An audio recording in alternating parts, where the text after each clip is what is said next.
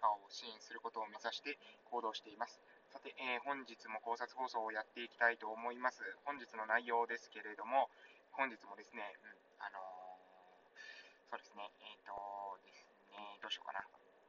はい、えー、考えました。今ね、考えましたけれども、えー、お金と価値との交換権という話、これもね、これも何十回も言ってると思いますけれども、えー、この話についてまたしていこうかなと思います。えお金は価値との交換権に過ぎないというような話ですね。で、えこれなんでこういう話をね、私が何回もするのかというと、ここね、押さえてないと結構ですね、えいろんな人がね、失敗してるような気がするんですよね。というか、まあもうそもそもですね、この資本主義っていうシステムに対して、もうみんなが疑問を持たないってことが一番私はこうまずいというふうに思っていたりします。えー、どういうことなのかというと、え私たちですね、この資本主義っていうもの、もこれね、何でも買える仕組みなんですよ、簡単に言ったら。で、えー、どういうことかというと、例えば土地とか買えますよね。線引いて土地、ここからここは誰のものみたいな感じで土地が買えたりとか、あとはですね、あの株式っていうのは、要するに、えー、その企業の、何ですか、えー、収益の分配権、えー、要するにその企業が、の売上売上じゃないな、収益ですね、純利益ですけれども、そういった、まあ、要するに収益権っていうものを買ってるわけですよね。企業で自分が働くわけではないけれども、その企業の収益権っていうのを買っているということが、えまあ、株式の本質であるということです。で、この他にもですね、もう色ありとあらゆるものに関してですね、まあ、お金がかかってきます。で、お金で買うことができるんですね。まあ、例えば鉄道とかのその権利、えー、通る、えー、高速道路の権利とか、こういったものも全部買ってですね、でそういったものを買う人がいることによって、えー、なんなんでしょう、あの、うん、あの資本主義が成り立っているということです。要するに資本主義というのはお金があれば何でも買えますよというような仕組みになっているんですね。えー、もう本当ですよ。あのこれはですね、もう開示でも言いますよね。えー、金は人の命より重いとかですね、えー、結構あの利根川さんとかですね、確か言ってたと思うんですけど、えそういった事態になっている。なぜかというと、それはもうあの資本主義がかなり強大になりすぎている、え大きくなりすぎているからなんじゃないかなというふうに私は思っています。で、ここでですね、もう一個考えてほしいのは、実はですね、その資本主義ではいくら全てのものが買えるといえども、そのお金っていうものですね、お金っていうものが私はね、よくお金は虚構なんですよというような話をしますが、なんでお金が虚構なのかというと、お金はですね、あくまで数字に過ぎないんですよね。え数字が0がですね、こう右に1個増えればお金がですね、10倍になるっていうのがお金の仕組みであって、で、えー、それにはですね、何ですか、まあ私たちが作り出した概念なので、えー、何ですか、うん、止めどないわけですよね、もう。制限が効かなくなってるわけですね。お金っていうのはもうどんどんどんどん増え続ける仕組みです。で、私はですね、このお金が増え続ける仕組みについても話してます。で、これはですね、ベースは大西恒樹さんっていう方の話、これ YouTube の中にも出てますけれども、その話の中、話をですね、ベースに私のそのお金が増え続けるっていうことを自分が解釈した話をまとめているっていうのが、ラジオトークの方にも上がってると思いま。あ、なんで増え続けるのかといったら、結局はですね、民間銀行が、えー、そのですね、預金準備率っていうものを、えー、日銀に預けることによって、えー、お金をまた別の人に貸すことができる。で、その瞬間に市場に出回っているお金が増えるから、えお金が増えるっていうような、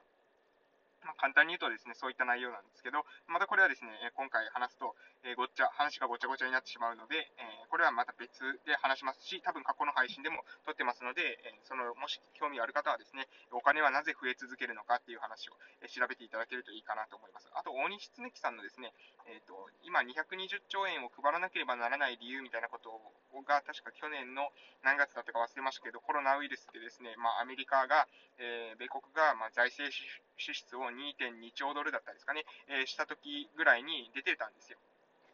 その動画も YouTube の方にまだ残っていると思いますので、それ見ていただけると結構仕組みがですね、お金の仕組みっていうものが勉強できるんじゃないかなと思います。でですね、何を話そうとしたのかというと、そのお金はですね、実際はその虚構でしかないんですよと。私たちが生み出したものでなんですよ。で、えー、その、なんでこういう話をですね、強調するのかというと、お金とですね、交換できるもの、お金とか交換しているものっていうものは、しかし、そのお金とは違って、実体価値の場合は、え、限りがあるんですよ、ということです。これどういうことかっていうと、人とかですね、えー、自然とかが生み出す、え資源のその増殖スピードっていうんですかね、増えるスピードっていうものは、あの、ある程度のリミッターがかかってますよね。要するに、まあ、夏にですね、育つ野菜を冬に植えても育たないわけで、で、人が生み出すものっていうものもですね、その人の労働力以上のスピードでは増えないわけなんです。しかし、お金っていうのはですね、それ以上のスピードで増えます。なぜかというと、お金っていうのはただの数字でしかないので、横にですね、丸を1個かけ足せば、あの、10倍になるというような代物ですから、どんどんどんどん増えてしまうということでございます。で、ここをですね、しっかりと抑えられてないと、もう私たちみんながですね、お金を追いかけて、お金をお金お金みたいな感じで、えー、してしまうと、これ結構ですね、えー、ピンチに陥る。ね、なぜピンチに陥るのか。それは、あの、お金の増殖スピードが、えー、私たちの、えー、なんですか、その実体経済のスピードを、えー、はるかに上回っているからというわけでございます。えー、そんな感じでですね、なので、あの、ここだけね、注意していただけたらな、いいかなというふうに私は思っているポイントですので、えー、ぜひですね、皆さんそこを意識していただければなというふうに思います。えー、今日はですね、ちょっと短めの放送でしたけれども、まあ、配信内容をまとめさせていただきたいと思います。え配信の今日の内容としましては、えお金っていうものは実は虚構なんですよと。え私たちが生み出した数字でしかないんですよというような話をさせていただきました。そしてそのお金とですね、実際に交換している実体価値、人とかですね、自然が生み出すようなものの価値が増えていくスピードっていうのは、お金が増えるスピードに比べたらですね、はるかに遅いんですよ。そして一度ですね、失われたものに関しては、えー、なかなかですね、そのまた戻すっていうことが簡単にはできない。お金は簡単ですよね。えなくなったらまた稼げばいいみたいな感じで言われますけれども、お金は実際にそれが可能です。なぜかというと、えあなたが使ったお金っていうのはその市場経済をぐるぐる回って、え誰かのところに行くだけで、えまたですね、それは市場経済を回っているわけなんですね。しかし、えー、実際の自然とか人が生み出すものっていうのはそうはいきません。一度失われてしまった文化とか、一度失われてしまった自然みたいなものを、戻す、人の労働力、人の、命っていうもの、これがですね、なくなってしまった後に戻すっていうことはできません。なので、お金じゃなくてね、もっと本質的な価値、私たちがどのどの方向に進んだ方がいいのかっていうことは、その、何ですか、うん、今ある、既存の価値観、え資本主義の価値観、民主主義の価値観、これはあくまで私たちが今、え、この社会にで生活する上で基盤となっている価値観に過ぎません。で、これがですね、究極の、え、何ですか、到達点、もう完璧なゴール、え、この中に、えシステムエラーは存在しない、全く存在しない、なんていうふうには私は思ってません。